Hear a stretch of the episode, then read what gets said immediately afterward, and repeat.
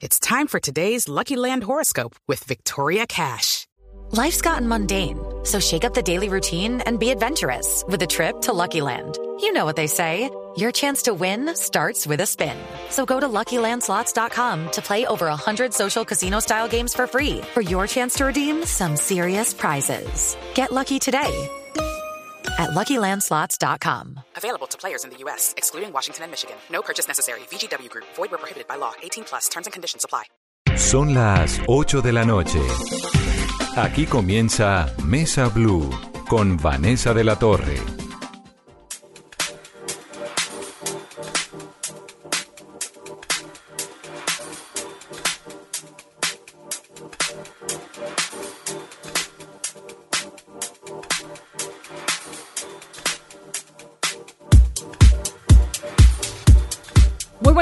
Bienvenidos a Mesa Blue. Está ocurriendo en este momento el Festival de Música de Cartagena y esa es nuestra excusa para que en la noche de hoy nos metamos a conocer a algunos artistas que no necesariamente conocemos en la vida cotidiana nuestra y que además están siendo muy importantes. Pero vamos también a escuchar música clásica, música electrónica, un poco de jazz, un poco de todo eso que nos gusta tanto y que hace parte de la música del mundo que se está escuchando hoy en Cartagena. Bienvenidos a Mesa Blue.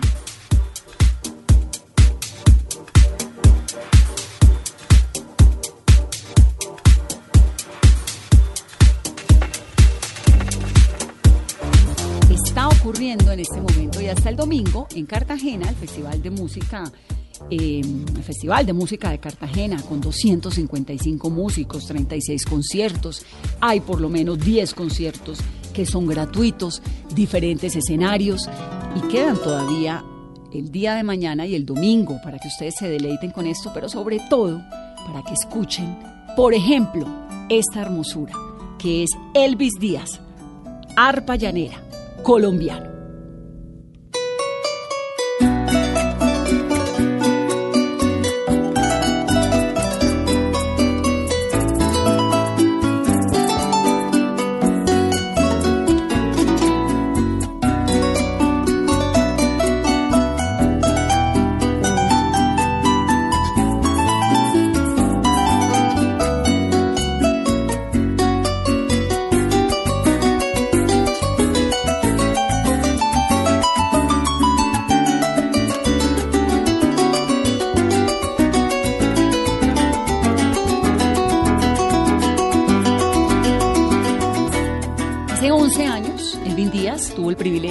Y de escuchar a niños de 10 años interpretar este instrumento que es el arpa. Hasta ese momento era desconocido para él. Y las notas terminaron siendo parte de sus motivaciones, comenzó sus estudios de arpa y se ha vuelto realmente un hombre muy importante dentro de la música con esto, con el arpa. Escúchenlo, conózcanlo. Se llama Elvis Díaz y es uno de los invitados al Festival de Música de Cartagena.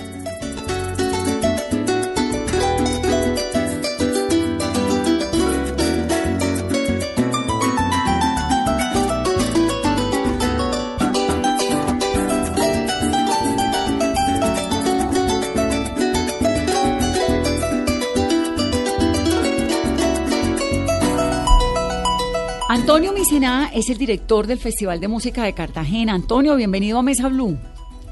Gracias, gracias por la invitación. Bueno, cuéntenos, obviamente pues ya nos queda solamente estos días de- del Festival de Música, pero la verdad pues es que es un evento tan maravilloso y tan importante que queríamos como hacerles el reconocimiento y contarle a la gente que todavía está en Cartagena y que todavía alcanza a llegar que hay este Festival de Música, ¿no? ¿Cómo les ha ido? Bien, muy bien, creo que todo salió bien. Los músicos tocaron realmente bien, eh, enfocaron lo que era el tema en manera magistral. Eh, Schubert, hemos escuchado muchas músicas de Schubert, sinfonía, música de cámara, música solista, mucha, mucha gente, todos los, los lugares de los conciertos estaban, eh, decimos, sold out. Entonces me parece que salió todo bien, faltan dos días, dos días y medio con hoy, donde está todavía una manifestación, una iniciativa muy importante del Festival Nueva que suena Sudamérica, eh, donde están muchos conciertos, exposiciones, charlas, debates. Eh, la gente puede ingresar gratuitamente y gustar, mirar lo que en Latinoamérica ocurre en este periodo. ¿Qué hay que escuchar este fin de semana que no se le pueda perder a quienes están en Cartagena? Yo creo dos cosas. La primera, el recital de ópera de la Orquesta Camerata de Salisburgo, la orquesta del Festival de Salisburgo, que es el sábado al Teatro Adolfo Mejía a, a las 7 de la noche.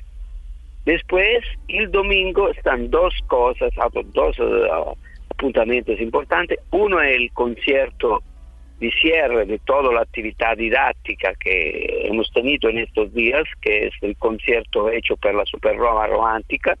Eh, es una orquesta compuesta por estudiantes y profesores de las clases magistrales. Ese concierto está programado para la 5 de la tarde al auditorio Getsemani del Centro Convención. Yo creo que esas son las citas más importantes de estos últimos dos días.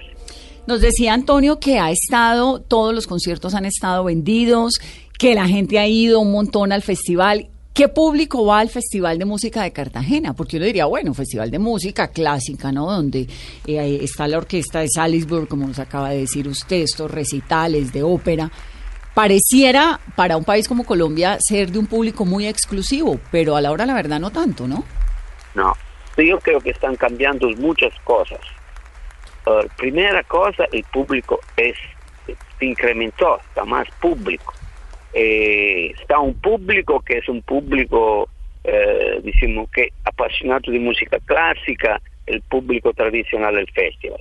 Pero, pero está también mucha gente, muchos jóvenes. Por ejemplo, toda la iniciativa del Centro de Convenciones, la mayoría de gente son gente jóvenes, abajo de los 30 años. Jóvenes. Entonces, Plaza San Pedro está de todo. La gente de Cartagena, mucha gente de Cartagena, están también el público tradicional.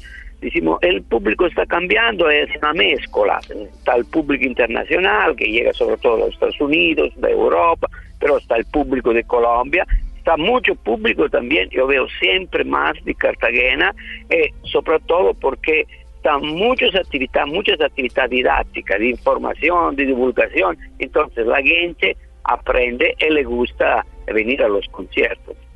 Y en Colombia eh, estamos escuchando música clásica, pero también se está produciendo. ¿Qué tanto está eh, Colombia trabajando en este campo de la música? Yo creo que también el público así eh, se está desarrollando un público para la música culta, eh, pero también los músicos, la calidad de los músicos, de, los jóvenes musicistas de Colombia, está subiendo en continuación. Entonces, por ejemplo, estamos al centro convención, tenemos dos orquestas colombianas, una es la Filarmónica Joven de Colombia, que ya es, ya está, es una realidad del, del panorama musical colombiano, esta otra orquesta que es nueva, que se llama Orquesta de Cámara de Colombia, que es una otra óptima orquesta. Eh, vamos a interpretar, ellos interpretan compositores contemporáneos, muchos compositores colombianos. Solo en esta edición hemos hecho seis obras de compositores colombianos. Y cuando uh, está un proceso de desarrollo eh, en un proyecto como el festival, todo el nivel eh, digamos, se desarrolla. Eso es importante. Un evento no tiene solo la función de hacer escuchar música eh, así, más tiene la función de, desarrollar también la competencia, la capacidad, todo del público, involucrar el público en un proceso de, de desarrollo cultural. Hmm. Nos decía Antonio que hay compositores, cuatro compositores colombianos que están siendo importantes. ¿Quiénes son? cuatro compositores contemporáneos. Contemporáneos, claro. Sí. Sí, Uno es Lequerica, que es de aquí de Cartagena, que es un compositor joven, que ha tenido experiencia en los Estados Unidos. Otro es Mauricio Lozano, que es un compositor que vive a Bogotá, es compositor ya maduro, que, que tiene un su recorrido. Otro es Jorge Pinzón, ¿no? Decimos que es otro compositor eh, que mm, profesor de la Universidad eh, Nacional. Entonces, decimos, eh, más allá están también composición tradicional, como eh, composiciones, digamos, obras de composición tradicionales como Adolfo Mejía, como Escobar. la música colombiana es muy bien representada. ¿Y qué tanto apoyo tienen los compositores? ¿Estos son compositores de música clásica o compositores de qué? Yo diría música culta. Culta. Ma música culta, tenemos que precisar este término música culta. Música culta significa solo que es una música que tiene una tradición escrita, que se desarrolla con la escritura, eh, al contrario de la música uh, popular, por ejemplo, que invece tiene una tradición oral. Entonces, de compositor de música culta, Colombia tiene bastante, ¿no? Eh, tiene también una tradición pero il tema della musica culta è sempre che per arraigarse necesita tiempo, necesita que la gente la pueda escuchar, que eh, también recursos para poder preparar las óperas nuevas. E, eh, este processo è sempre, non solo in Colombia è complicato, in tutto il mondo è complicato, fu sempre complicato nella storia della musica, fu complicato per Schubert per esempio, che nunca ascoltò la sua opera orquestral antes de morir. Hmm. Entonces siempre que eh, todo lo que escriben para el futuro tiene siempre el problema que necesitan tiempo para ver la ópera de ellos mismos eh, que, está escuchada, eh, difundida. Sí, se necesita tiempo. Y en, Pero, pero entonces, ¿qué tanto apoyo hay del Estado colombiano para el desarrollo de la música culta? Ah, esto, sí, la tradición dico, se hacemos la comparación con Europa, cioè, l'apoyo es menor, naturalmente, perché i recursos que eh, los estados eh, europeos entregan a la música culta mucho más que acá. Pero yo veo que también aquí se inicia a tener, eh, a lograr resultados, ¿no? El hecho que nosotros mismo el festival programa cuatro compositores contemporáneos es ya un señal, ¿no? que, que está un, un reconocimiento también de este trabajo. Pero, repito, es en todo el mundo un proceso complicado es de, la, de la nueva música culta. Ya hablamos que en Colombia hay compositores también haciendo música clásica, pero en los culta, culta música, música culta. y en los en este festival se presentaron también artistas como pianistas, sopranos, mezzosopranos. ¿Qué tanta calidad tienen los artistas colombianos? Como decía antes, yo creo que los jóvenes artistas colombianos están realmente creciendo y hago un ejemplo, que es un ejemplo poco eh, sintomático, es por ejemplo Santiago Cañón, ¿no? que es el violoncellista que aquí en este festival eh, toca cuatro veces. ¿no? Santiago este llegó segundo, medalla de plata al el concurso internacional más importante que es el Tchaikovsky. Entonces, entre Santiago y un, un músico buenísimo internacional no está ninguna diferencia. Santiago es como todo el como todos los músicos buenos del circuito internacional. Eso significa que también acá en Colombia eh, el nivel de los músicos eh, subió, subió de manera eh, muy considerable. Eh, así como Santiago, eh, están muchos jóvenes que todavía no, no, tienen el mismo nivel, pero que son en proceso, un proceso importante de desarrollo. Yo digo que en los últimos ocho años que yo estoy aquí, que puedo hacer, decimos, representar una testimonianza directa, muchas cosas están mejorando. Yo veo que están más orquestas, las orquestas van al exterior eh, entonces tienen una experiencia, tienen una experiencia importante de relación con otros músicos, eh, muchos músicos jóvenes colombianos tocan al exterior, entonces eso es eh, un, eh, recurso importante porque después regresan al país y, traen otra experiencia. Es un proceso en, progreso, en, crecimiento. Y es la verdad increíble, me, conmueve un montón saber que ha sido tan exitoso este festival durante el fin de semana, que además llevan 14 versiones, ¿no, Antonio? Sí, 14. 14, versiones, es decir, hace 14 años y cada año mejor. Mejor. Cada año buscamos de hacer, mejorar algunas cosas, las cosas técnicas que es fundamental, porque la gente tiene que escuchar bien la música, eh, el proceso de conocimiento del festival al exterior, porque es importante que muchos eh, apasionados de música vienen a Cartagena en este periodo. Claro. El proceso, eh, el festival es un, un uh, organismo complejo y cada, cada aspecto tiene que ser cuidado, cultivado, entonces buscamos de hacer mejor de lo que podemos. ¿Y usted, Antonio, entonces quedó viviendo en Colombia? Bien, si hace ocho años que estoy aquí, pienso que estoy bien. Si no, no, no, no, estaba ocho ¿No se ha aburrido? ¿Y vive en Cartagena o en Bogotá? No, en Bogotá. la fundación está en Bogotá. Yo vivo en Bogotá.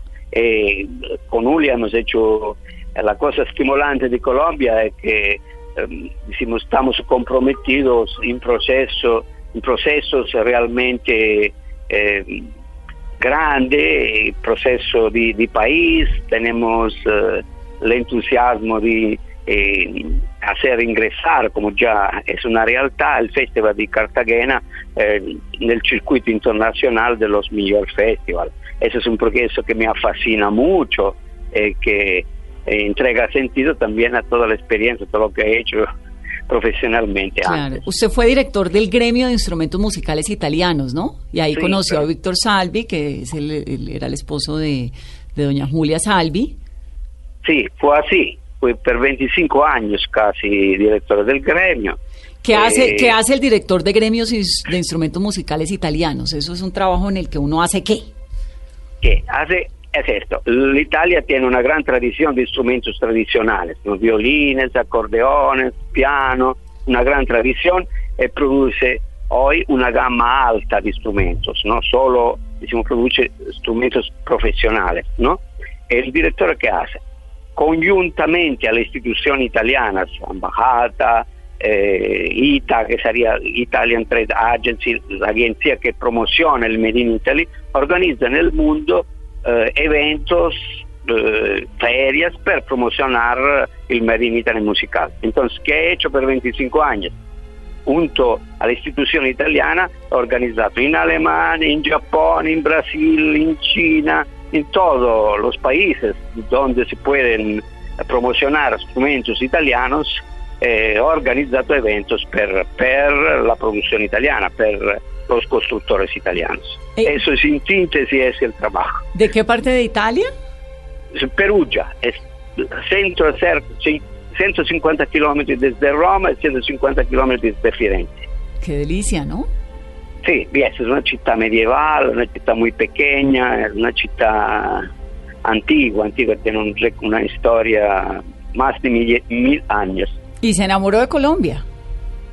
Bien, eso todo otro mundo, otro mundo completamente diferente respecto a, a, una ciudad pequeña del centro Italia, pero Colombia tiene muchas cosas fascinantes y sobre todo la posibilidad de crecer mucho. Hablo por el sector musical, naturalmente. Claro. Antonio, usted supongo que, que cuando vive en Bogotá, en su vida cotidiana, va a un montón de conciertos y de eventos, como para que nos recomiende. Yo voy a sacar aquí la lista.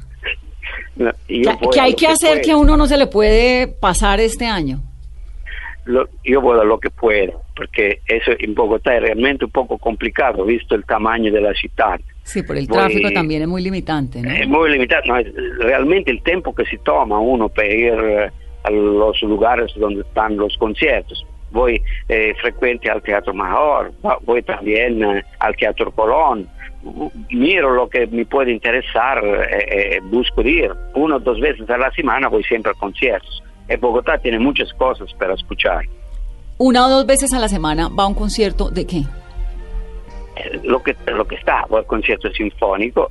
Generalmente el Teatro Mayor tiene una, una temporada muy buena de conciertos. Voy también al Teatro Colón, también alguna universidad eh, hace eh, programación, organiza conciertos. Bogotá es una ciudad vital eh, desde este punto de vista, una ciudad que tiene eh, muchas cosas interesantes. Para uno que hace mi trabajo es importante ver, escuchar. Claro. Ahora inicio a tener también una relación con los músicos, de- de- de directores, ejecutores, solistas. Entonces, cuando ellos preparan un proyecto, me invitan, yo, es mi trabajo ir a escuchar, hablar con ellos. Y No, también algunas yo quiero- cosas se le- Yo quiero su trabajo, me parece que es el planzazo. No, mira, que es también muy fatigoso, porque al final eh, eh, eh, eh, tú tienes que escuchar un montón de, de música, ¿no? Porque eh, el día vas a conciertos, vas a trabajar la fundación, pero escuchar no te queda que la noche. Entonces, al final, uno se convierte en un trabajador eh, 24 horas eh, continuadas. Claro. Sí, sí, claro, si te gusta, es un trabajo especial, es un trabajo fabuloso. Delicioso. lo haces solo como trabajo, duro. Y me, y me, me llama la atención, ¿no? Lo de la agenda musical clásica, o- oculta, en Bogotá, porque uno sabe que en Bogotá pasa un montón de cosas. Pasa teatro, hay jazz, hay mariachi, no sé, hay música popular, hay conciertos de lo que uno quiera, pero no una. Y, y el, el Teatro Julio Mario de Santo Domingo, el Teatro Mayor, tiene un montón de eventos también, siempre, pero no sabía que era tal nivel como de dos a la semana, que uno pudiera ir a dos conciertos semanales. Voy a empezar a- Sí, a, mover esa claro. agenda. Sí, sí, sí, sí, ma se uno mira el Teatro Colón, el Teatro eh, Mario Julio Santo Domingo, eh, está otros teatros que hacen cosas particulares, la, Universidad de los Andes, Javerian, hacen todos proyectos, La Nacional, Lorenz, tie- sí. tienen todos proyectos eh, de profesores, de estudiantes, que ah, so- por ejemplo también eh, la Nacional, por un periodo del año tienes eh, programados conciertos, ¿no? Entonces, para mí es interesante, sobre todo uno que llega del exterior, mirar lo que se mueve eh, aquí en Colombia, que hacen los músicos, cuál es la diferencia entre lo que se hace aquí, lo que se hace en Europa, que se hace en los Estados Unidos. Es siempre un trabajo que, donde uno tiene que poner cuidado sobre lo que ocurre. Claro. Antonio, hemos hablado de música, pero no nos ha contado cuál es su instrumento.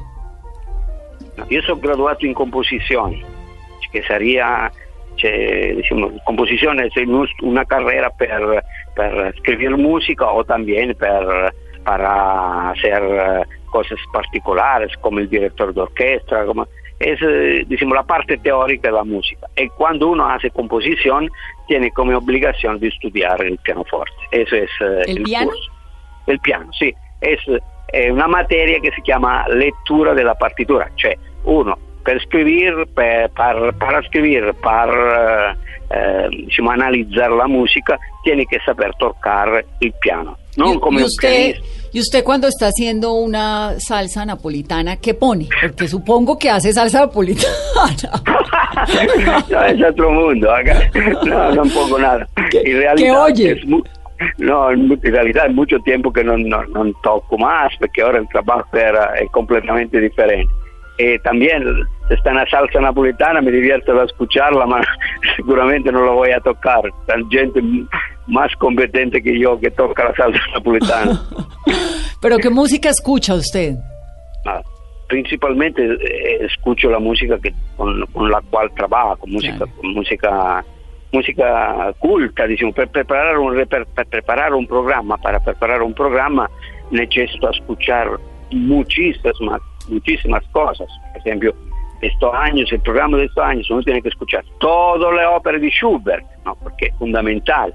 Muchas versiones, como la hace eh, la, por ejemplo, Camerata Concertgebouw, que después llegó aquí este año, como la hace la Camerata Salisburg, como la hace muchas versiones de todas las la, la- la- las obras de Schubert. Y parece poco, mas Schubert escribió más mil obras. Claro, se le Entonces- puede ir a uno la vida oyendo todas las versiones de, la- Exacto. de las mil óperas de Schubert. Exacto, uno eh, siempre está algo y yo esto, oh Dios, eso no, no, no lo escuché, ¿cómo, cómo hago a escucharlo? Porque eh, con eh, las artes visuales uno puede sintetizar, ¿no? Eh, puede construir estrategias para sintetizar. Con el oído no puede sintetizar nada, tiene que, que- que escuchar todos. Qué maravilla. Sí. Qué maravilla, Antonio. Pues me encanta oírlo, lo felicito por haberse puesto encima ese triunfo y ese éxito del Festival de Música de Cartagena, qué dicha que otro año sea tan bueno como ha sido en los años anteriores y, y qué gusto tenerlo aquí en Mesa Blue. Gracias, gracias a ustedes. Eh, yo agradezco a ustedes porque es importante que la gente conozca cómo es el trabajo del festival, que se acerque también, que se acerque a, la programación, porque música culta tal vez parece una palabra eh, compleja, la música compleja, en vez en realidad es solo un, un problema de acercarse con con una buena disposición. Y, disfrutarla. y tienen un montón de eventos gratuitos, que eso es importante. Sí, todo. Y sobre todo eso suena Sudamérica. Y hoy, mañana, después mañana están un montón. Son todas cosas, temas interesantes, como la relación entre la música y la tecnología. Por ejemplo, está, está Google que va a hacer eh, dos días de cómo se puede utilizar el canal YouTube para promocionar eh, eh, las obras que cada uno hace, están cosas para niños. Eh, hemos buscado hacer muchas, muchas iniciativas, iniciativas para acercar el público de una manera muy simple al lenguaje de la música culta. Maravilloso. Antonio Micena, que es el director del Festival de Música de Cartagena. Gracias, Antonio. Un abrazo. Gracias a ustedes, realmente gracias. Y entonces, que suene una ópera de Schubert.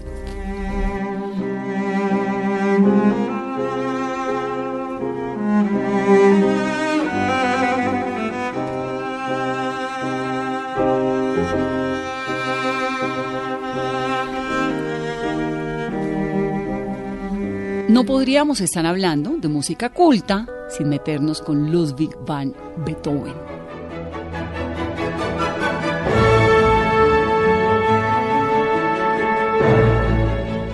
Esto es la sinfonía número 7 de la Camerata Royal Concertbook, así se dice, ¿no, Carolina? Orquesta de Holanda que está en Cartagena. Así suena Beethoven en el Caribe colombiano.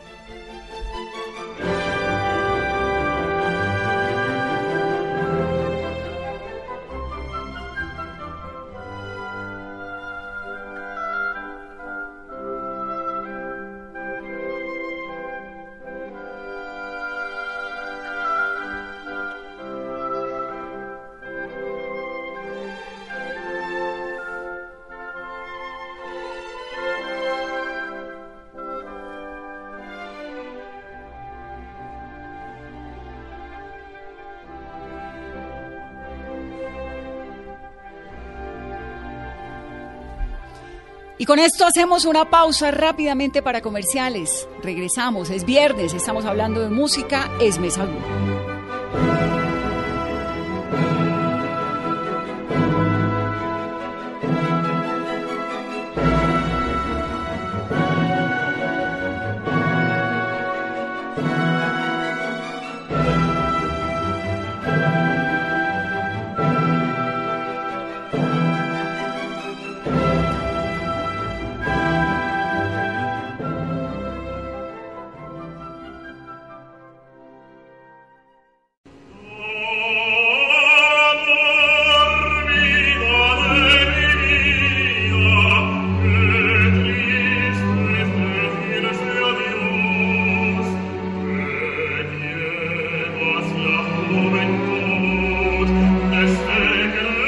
Continuamos en Mesa Blue con este regalo de comienzo de año, música, para que le metamos vibra, cariño, corazón a este viernes y a todo el año.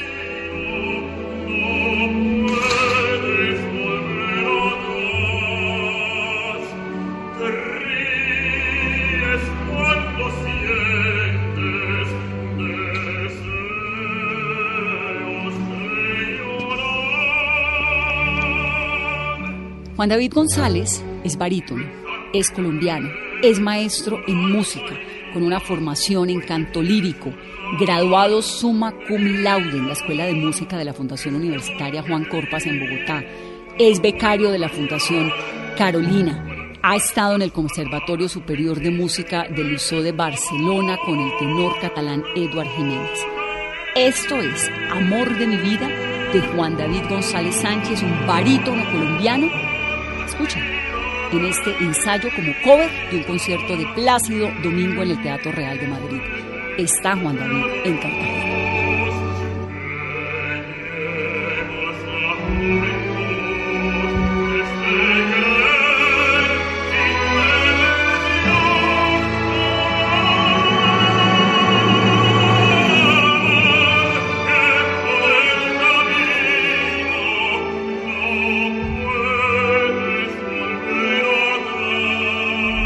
Hablando del Festival de Música de Cartagena. Qué maravilla, Carolina. Es que realmente Colombia tiene estas cosas y esta gente. ¿Qué tal este señor que viene?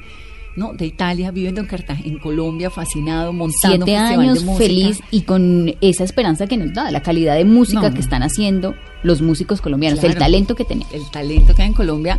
Y entonces uno llega a la casa de él un martes a las 11 de la mañana, el señor tiene a Carmina Burana en cualquier versión. No, y un oído cultísimo. No oído, sí.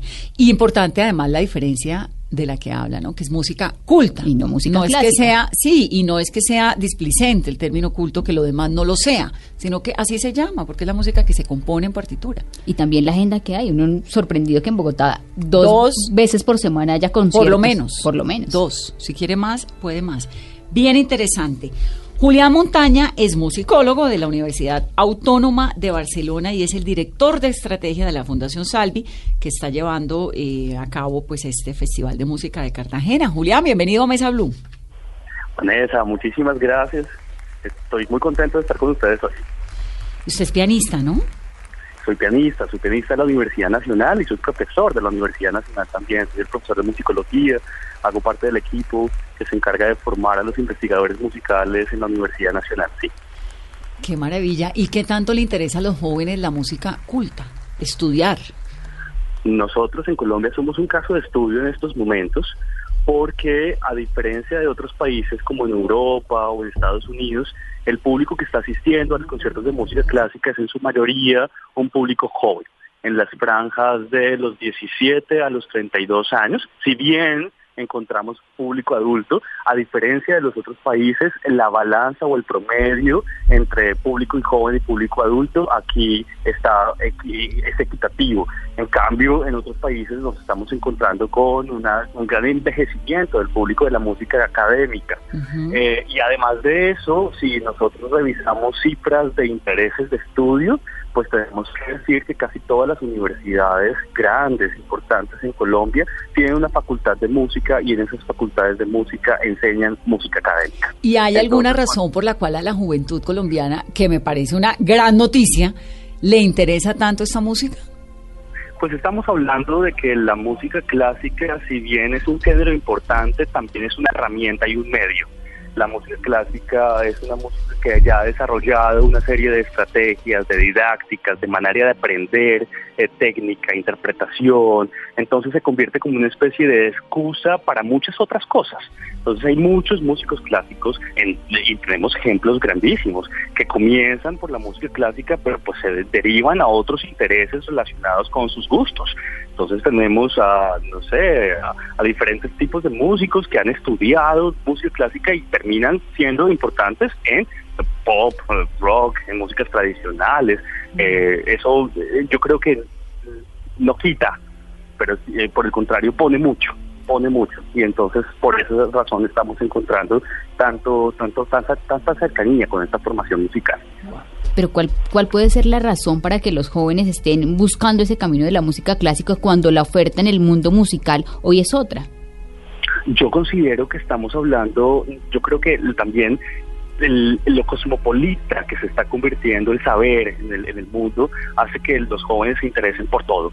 Ahora, si bien encontramos jóvenes eh, que gustan, por ejemplo, de géneros musicales populares, eh, gustan también de otro tipo de cosas. Y como yo te decía, Vanessa, ahorita, es que ya las herramientas, por ejemplo, para el virtuosismo, para interpretar un instrumento muy bien y la habilidad, las ha desarrollado muy bien en la música clásica. Entonces el bajista toca con trabajo, toca muy bien con trabajo, aprende a ser virtuoso en el contrabajo y después pone su bajo eléctrico y es virtuoso en el bajo Claro, eléctrico. claro Las pasa del piano a la guitarra eléctrica. eh, o, o pasa del piano al piano jazz o al piano rock o lo mismo sucede con el violín o lo mismo sucede con otro, el canto también. O sea, Qué estamos hablando de aprendizaje de herramientas técnicas que le permiten a uno ser hábil y virtuoso.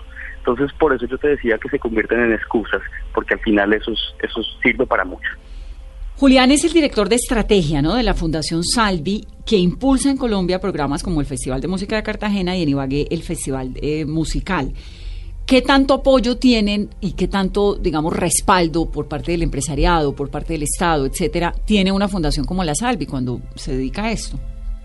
Nosotros, sin el apoyo de la empresa privada, sin el apoyo de los gobiernos locales y nacionales, no podríamos hacer lo que hacemos.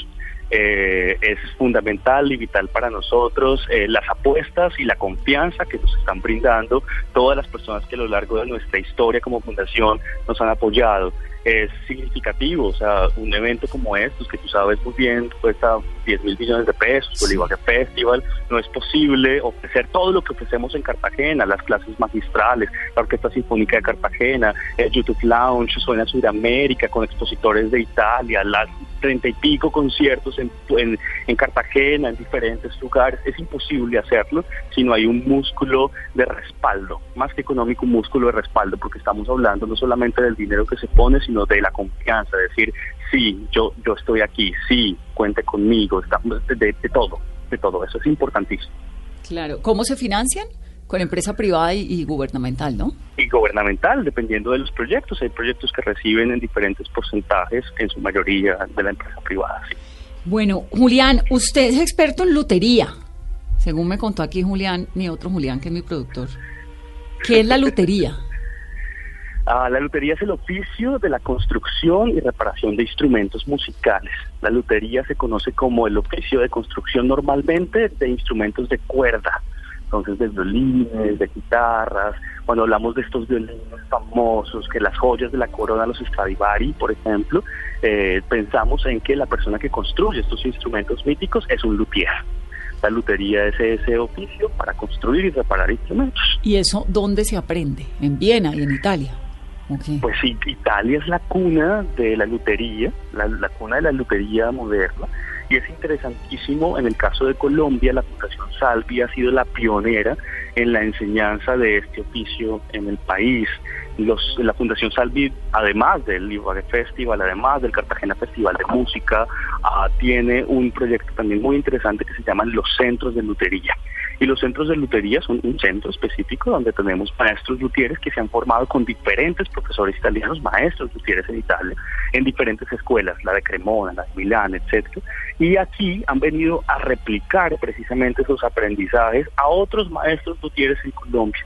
También tenemos maestros luthieres en instrumentos de viento y tenemos también maestros luthieres en guitarra, es importantísimo. El maestro Paredes, por ejemplo, el luthier colombiano, ha sido una de esas grandes figuras en la, enseñanza de la construcción de guitarras en el país. Lo tuvimos aquí, al maestro Paredes. ¿Cómo Alguna vez estuvimos con el maestro Paredes en este programa que nos contó todo el arte y la ciencia que hay detrás de la construcción de una guitarra. Es que uno, tal vez como en esos afanes de la vida cotidiana, no, no, no se detiene a pensar un poco en todo el misticismo que hay detrás de la creación de un instrumento musical, ¿no? la magia, lo que hay en, en, la beta de la madera, lo que significa que sea de un color o de otro, cómo el pegamento puede llegar a modificar el sonido, cómo el, el barniz podría llegar a, a, volverlo más opaco o más brillante, cómo eso puede afectar el timbre y el color de un instrumento. Cada una de las piecitas terminan convirtiéndose en un gran armazón final que permite que, una, que un instrumento musical suene de X o Y manera y sea mágico en la combinación con otros instrumentos o tocándose solo. El maestro Maredes está justo aquí en, el Cartagena Festival porque nosotros tenemos una iniciativa que se llama Suena Suramérica y son 45 expositores en el centro de convenciones mostrando todas sus creaciones, entre ellos el maestro Maredes mostrando sus guitarras. Julián, y esa magia y ese misticismo que hay, esa ciencia para repararlos, ¿cómo se lleva a cabo un proceso de reparación y de mantenimiento de un instrumento? El, el, el, proceso es interesante también porque así como hablamos de, de, de, de, procesos en la construcción, de partecitas, tenemos un montonón de herramientas. Entonces tenemos diferentes tipos de herramientas y al mismo tiempo cuando hablamos de reparación, pues también tenemos que tener en cuenta que hay un abanico grande de problemas entonces problemas es como que el, barniz está averiado, como que hay mucha humedad, como que se ha desprendido algo, se ha partido el puente, el alma, eh, dependiendo de la afectación en el instrumento musical, asimismo hay una serie de estrategias para poder repararlos. ¿Usted conoce la marimba del Pacífico?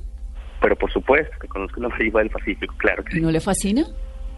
es maravillosa. Las músicas tradicionales del Pacífico y sobre todo este saber en la construcción de instrumentos es fundamental para construir esa sonoridad que está relacionada con esa zona del país. Y ahí hay mucha, ahí hay mucha ciencia que uno podría decir eh, los maestros constructores de la marimba son luthieres. Estamos hablando también de un maestro luthier, de un, de, de un conocimiento tradicional que tiene un gran, pero gran valor para lo que nosotros somos como colombianos. Claro, es que lo escucho hablando, para allá iba cuando me hablan del tipo de la madera, de la forma como se ensambla, de todo esto, y pienso inmediatamente en la marimba, pues porque como yo soy del Pacífico, entonces es lo primero que, que se me ocurre y veo cómo allá hacen todos estos engranajes y de qué manera escogen la chonta y de qué manera una chonta suena distinta a la otra. Y me sorprende porque entonces esto aplica para todos los instrumentos, ¿no? La lotería.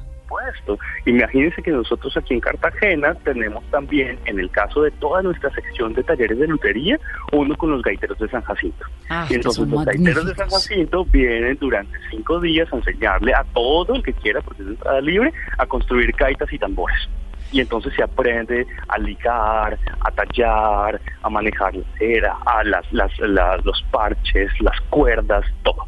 Estamos hablando de una ciencia, de verdad hay un saber tecnológico porque es una técnica, un saber tecnológico alrededor de la construcción de un instrumento que produce sonido, de una herramienta que produce sonido. ¿Cuál es el instrumento más, em, no el término no es apetecido, sino como más exquisito que hay dentro de la música? ¿El violín, el Stradivarius, sería? Hay, hay mucha, hay un poco de interés sobre todo el violín, es porque, y sobre todo la familia de los Stradivarius, de los Amati, porque son instrumentos que han alcanzado valor exorbitantes en su venta. Stradivari y los Amati, estos son instrumentos musicales que han alcanzado en subastas y en ventas eh, precios muy grandes, estamos hablando de millones de dólares. Entonces alrededor de todos estos instrumentos se, se construyen mitos muy chéveres y pues los pensamos a ellos como joyas de la corona. Entonces estos instrumentos como los violines de los Stradivarius estamos hablando que serían como los más apetecidos, como los, los más buscados, como esas esmeraldas eh, de los instrumentos musicales. Sí. Claro. ¿Y eran que los instrumentos de la monarquía? No necesariamente, estamos hablando de instrumentos musicales eh, construidos en Italia eh, para diferentes tipos de músicos. Pero, pero instrumentos nuevos, digamos, construidos ahora. No, no, no. ¿O son reliquias? Eh, hace rato, estamos hablando del siglo XVII, estos lajísimos. Sí, no, no, no, la, la, pregunta es que si estos instrumentos que me, que me cuenta que, que son muy apetecidos, muy costosos, de millones de dólares, son instrumentos que, digamos, antiguos, que se en, en, en, esto que hace eh, el señor Paredes. ¿cómo se llama? No, eh, las subastas, en subastas y esto, estamos hablando de eso. Estamos hablando de eso, estamos hablando de eso. Y, y bueno, es que no solamente estamos hablando de instrumentos para ver o para admirar, sino por ejemplo grandes empresas en el mundo, aseguradoras, multinacionales, han comprado estos instrumentos, los compran que valen muchísimo dinero y se los dan en comodato a las grandes estrellas del mundo del, de la música clásica. Entonces, ah. eh, eh, a, a, eh, diferentes artistas importantes tienen instrumentos que no necesariamente son de ellos propios, sino que han sido dados en comodato por grandes empresas que sí lo son los dueños originales para que puedan seguirse tocando. Un instrumento que no se toca es un instrumento que puede fácilmente estropearse. Entonces, mantenerlo y sobre todo con estos costos tan altos, mantenerlo en constante interpretación y sobre todo por grandes figuras es como obligatorio, más que todo. Qué maravilla, Julián, me encanta oírlo, qué dicha todo lo que nos está enseñando. Muchas gracias y felicitaciones. Gracias por, por hablar con nosotros, gracias por conversar sobre todos estos ejercicios interesantes alrededor de la música y pues encantado. Encantadas nosotras también. Es Julián Montaña de la Fundación Salvi de Colombia.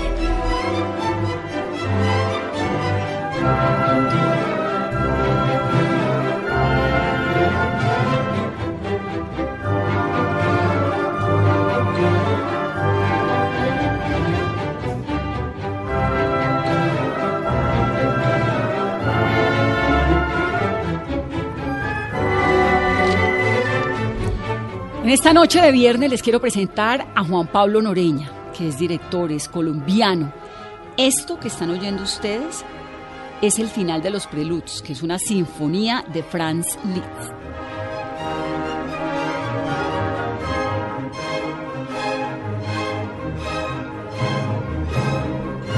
Juan Pablo es director titular de la Orquesta Sinfónica del Departamento de Música de la Universidad de Antioquia. Dirigió la Orquesta Sinfónica Juvenil de la Red de Escuelas de Medellín entre el 2012 y el 2017. Ha estado dos veces como director del Festival Internacional de Música de Cartagena. Ha participado, bueno, con la Ópera Metropolitana de Medellín, con la Orquesta de la Pampa de Argentina, con Chucky Town, con Puerto Candelaria. Es realmente un hombre que tiene muchísimo talento, licenciado en música con énfasis en trompeta de la Universidad de Caldas. Si no lo conocen, se los presento esta noche.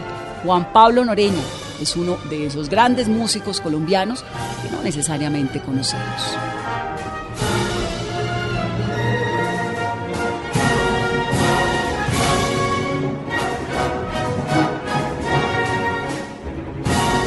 Todo ese abanico de músicos colombianos muchas veces se nos pasan unos que están haciendo unas carreras tremendas que por fuera de nuestro país son muy reconocidas.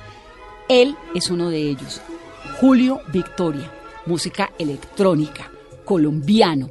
Esto que están escuchando ustedes se llama Astrolabio.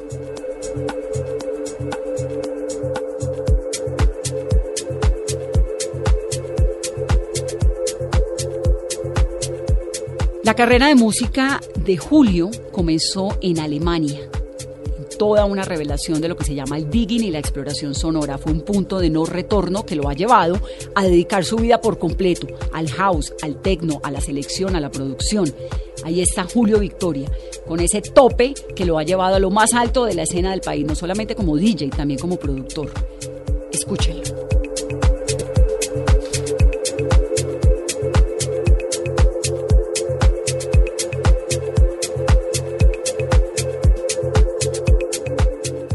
Continuamos en Mesa Blue, estamos hablando del Festival de Música de Cartagena. Ricardo Zucconi es el director de la Agencia Italiana de Comercio Exterior que ha realizado diferentes foros para aprender a construir, oigan esto, instrumentos musicales. Esto es en el marco del Festival de Música. Ricardo, buenas noches y bienvenido a Mesa Blue. Buenas noches, ¿cómo están? Bien, Ricardo, ¿qué hay detrás de esa magia y de ese misticismo y la ciencia para poder construir un buen instrumento?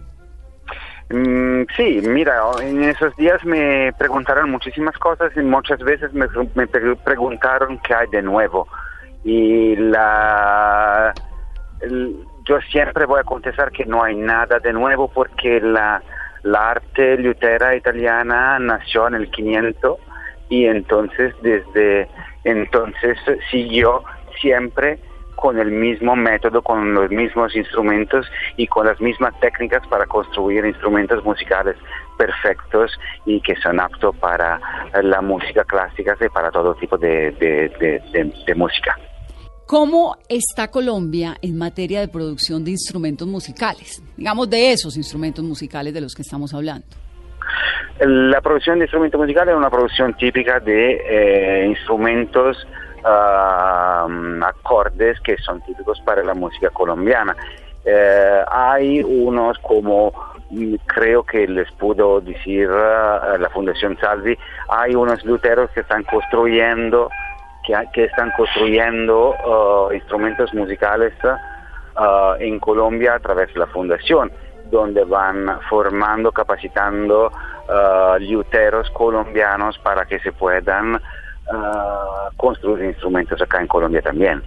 Y en el festival se presentaron empresas italianas dedicadas a la construcción de instrumentos de cuerda frotada, acordeones, saxofones y también el suministro de insumos como la madera.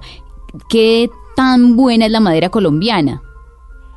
La madera colombiana es diferente porque eh, la madera, la madera para um, realizar la mayoría de los instrumentos, como por ejemplo los violines y los violonchelos, tienen que ser madera uh, que creció en uh, lugares donde hay las cuatro estaciones, porque tienes que tener peculiaridades típicas de un lugar donde crecieron árboles con el verano, con el invierno, con el otoño y entonces es un tipo de madera particular.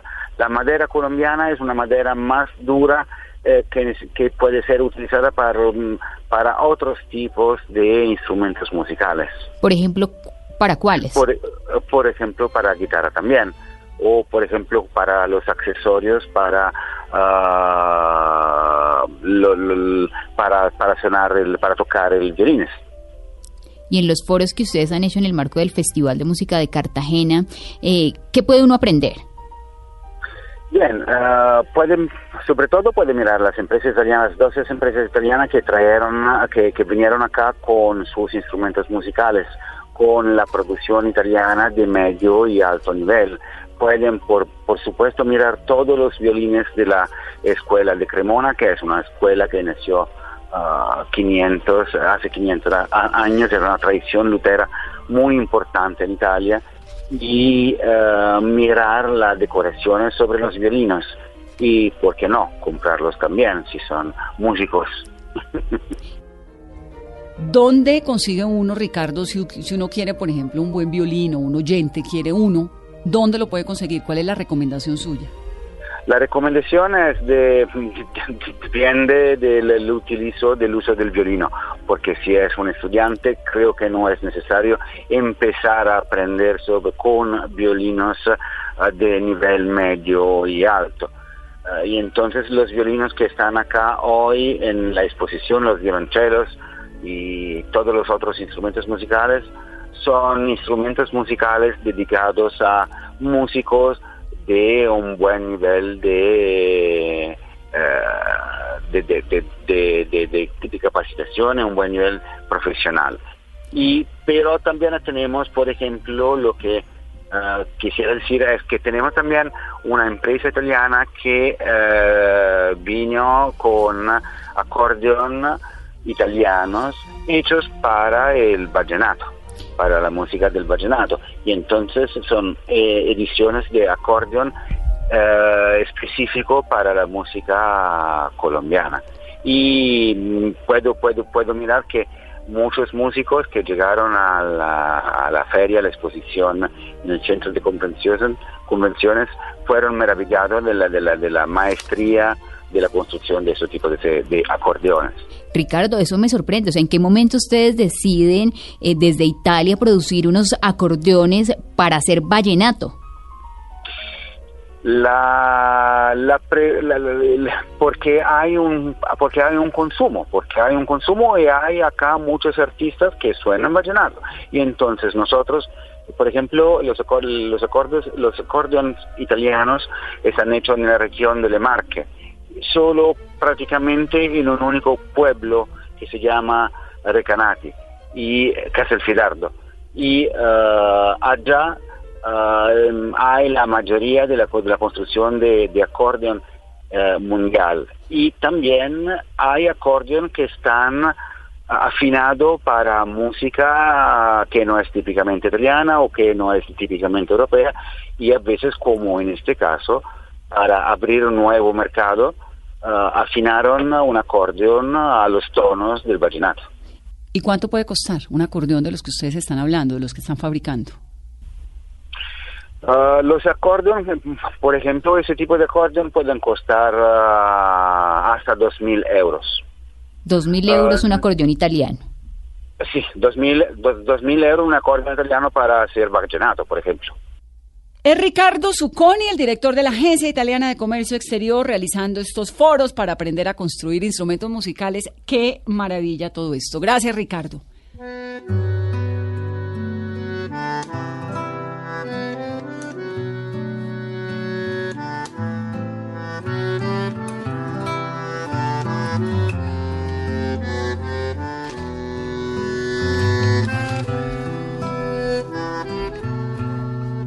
Esto que está sonando es Lucas Saboya, Tiple, de Colombia también. De Pasillo, por favor, se llama esto.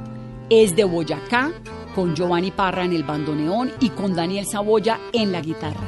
Es un notable intérprete y compositor colombiano que hace parte de toda esta renovación de algo que está tan arraigado en la tierra nuestra como el tiple y la música andina colombiana. Lucas Saboya.